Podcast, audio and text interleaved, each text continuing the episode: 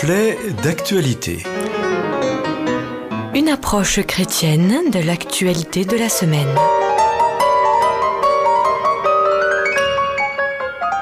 Amis auditeurs, bonjour. Comme chaque semaine, vous allez pouvoir suivre la chronique Reflet d'actualité. C'est aujourd'hui le pasteur Fabien Dussard qui vous propose une réflexion.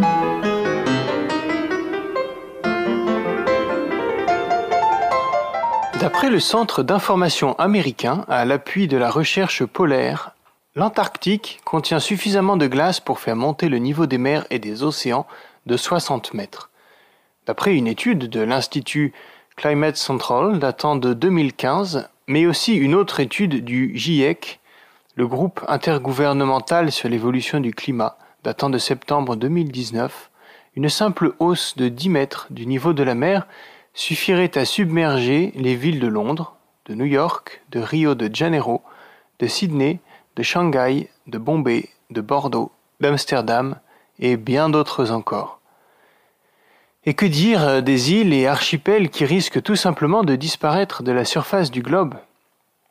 Alors oui, Certains me diront que ça fait longtemps que l'on parle du réchauffement climatique et que cela devient fatigant à la longue, que le réchauffement climatique n'est qu'une fable alarmiste inventée par des écolos bobos qui ne comprennent rien à la politique et à l'économie.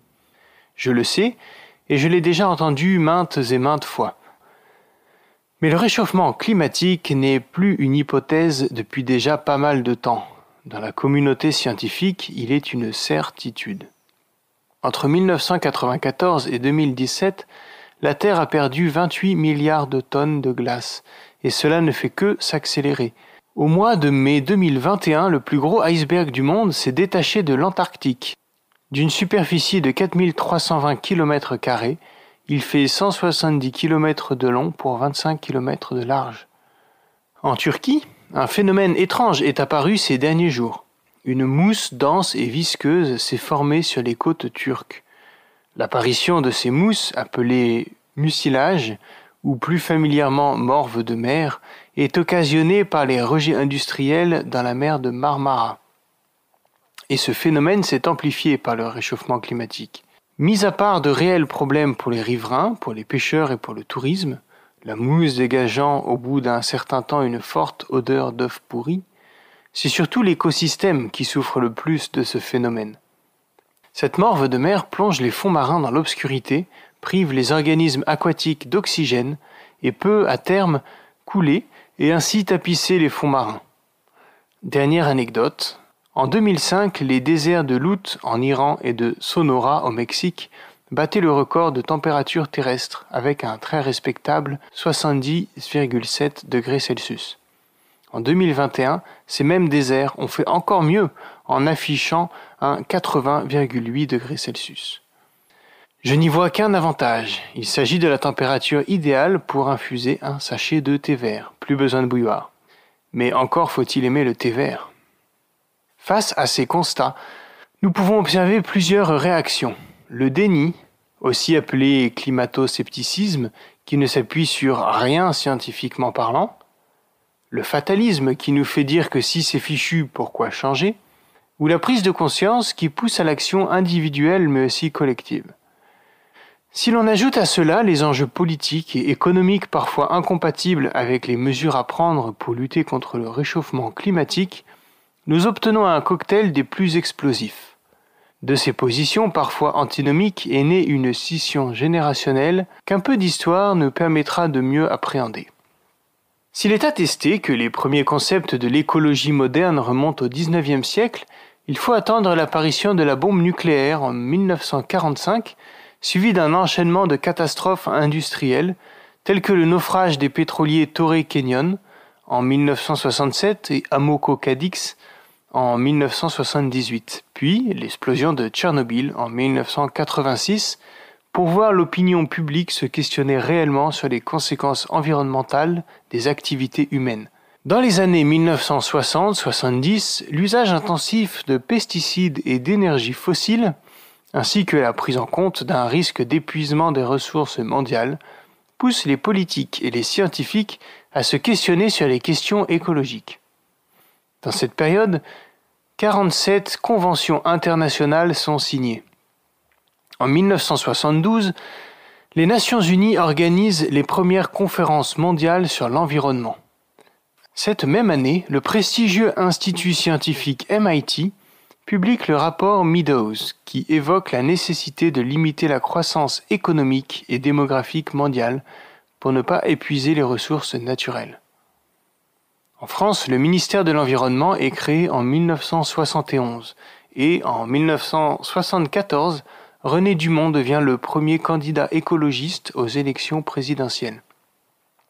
Les textes officiels commencent à demander aux enseignants de sensibiliser les élèves aux questions environnementales, mais il faut tout de même attendre 2000 pour voir apparaître les premiers programmes scolaires intégrant explicitement les questions écologiques. Même si les écologistes entrent en 1997 à l'Assemblée nationale, avec sept sièges, aucun parti écologiste n'a jamais réussi de se démarquer des petits partis lors des différentes élections présidentielles. Pire, lors du scrutin de 2017, aucun candidat écologiste n'est présent au premier tour. Au niveau européen, il reste tout de même possible de relever quelques victoires. En 1989, le parti Les Verts obtient 9 sièges au Parlement européen. Et en 2009, c'est au tour d'Europe Écologie d'en décrocher 14. Sans vouloir faire la promotion de ces partis politiques, leur difficulté à percer illustre le fait que l'écologie n'est pas perçue par les politiques et par la majorité des citoyens comme un enjeu social prioritaire. En 2018, Greta Thunberg, jeune adolescente de 16 ans, manifeste chaque semaine devant le Parlement suédois. Médiatisée, cette initiative lance un grand mouvement étudiant pour l'écologie. Élue personnalité la plus influente de 2019 selon le Time, Greta Thunberg a régulièrement l'occasion de prendre la parole lors de rencontres d'envergure.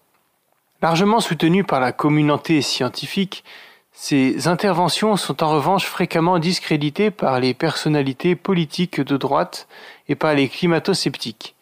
Ces propos divisent la classe politique et certains députés français en arrivent à appeler au boycott.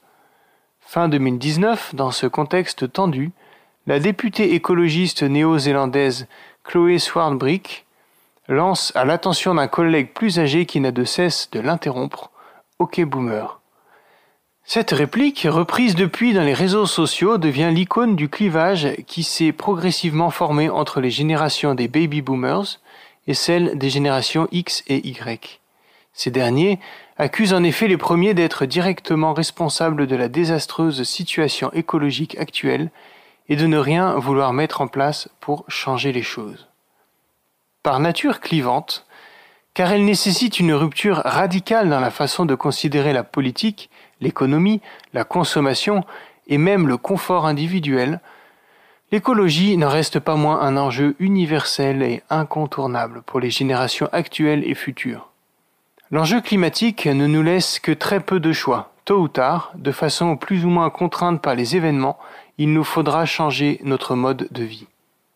Plus nous nous y mettons tôt, plus le changement sera progressif et moins il sera difficile à passer. Selon une étude du Swiss RE Institute datant d'avril 2021, si la température moyenne augmente de plus de 2 degrés d'ici 2050, l'impact économique lié au coût induit par le réchauffement climatique sera nettement supérieur à celui causé par la crise sanitaire par laquelle nous passons actuellement, et cela pour les pays riches aussi bien que pour les pays pauvres. La question n'est donc pas s'il faut faire évoluer les mentalités, mais bien comment et quand est-ce que les gouvernements et les individus vont prendre réellement conscience de l'urgence climatique. Et par prendre conscience, j'entends particulièrement accepter de consommer moins et plus responsable, accepter de vivre dans un confort de vie moindre, accepter de voyager moins, accepter de dire non à l'obsolescence programmée, accepter de privilégier la qualité plutôt que la quantité. Ne nous y trompons pas, la meilleure énergie n'est pas l'essence, ni le nucléaire, ni l'éolien, ni même l'électrique tant vanté par les médias actuellement. Les meilleurs déchets ne sont pas les déchets recyclables, car la meilleure pollution, c'est encore et toujours celle que l'on ne produit pas, La meilleure énergie, c'est celle que l'on ne consomme pas, et les meilleurs déchets sont ceux que l'on ne produit pas. En guise de conclusion, permettez-moi cette métaphore. Ce n'est pas en se roulant en boule que le hérisson va faire freiner la voiture qui lui arrive dessus.